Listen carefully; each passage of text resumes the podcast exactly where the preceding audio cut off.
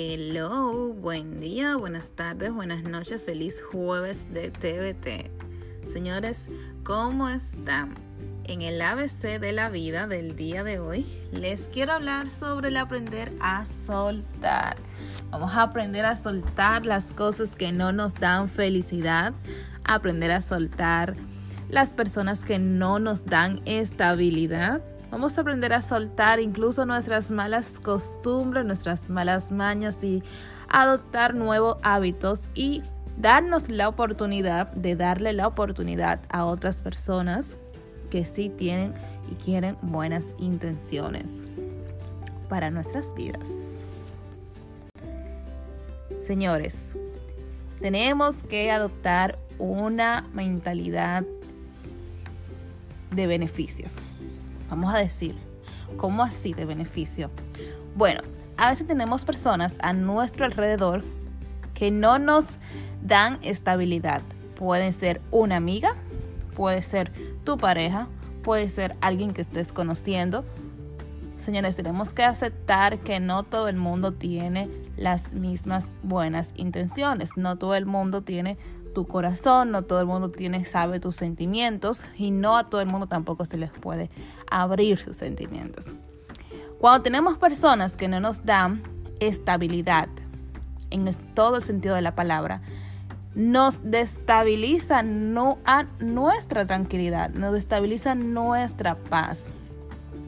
Por eso, puede que tengas una amiga que no te aporta la, la estabilidad emocional, que quizás sea una amiga, no sé, una amiga que, que constantemente le, le vive molestando lo que haces.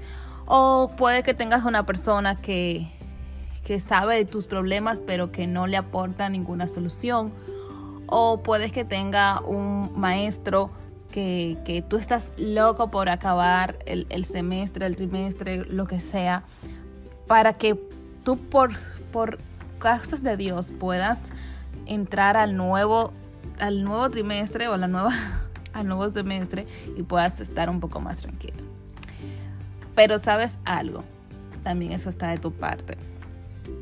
Todo, todo, todo te corresponde a ti. El aprender a soltar, el aprender a decir, esto no es lo que yo necesito en mi vida. Vamos a entrar a un nuevo año, el 2022, en el cual debemos de saber qué merecemos, qué no merecemos, y qué cosas tenemos que arreglar y cambiar en nuestras vidas.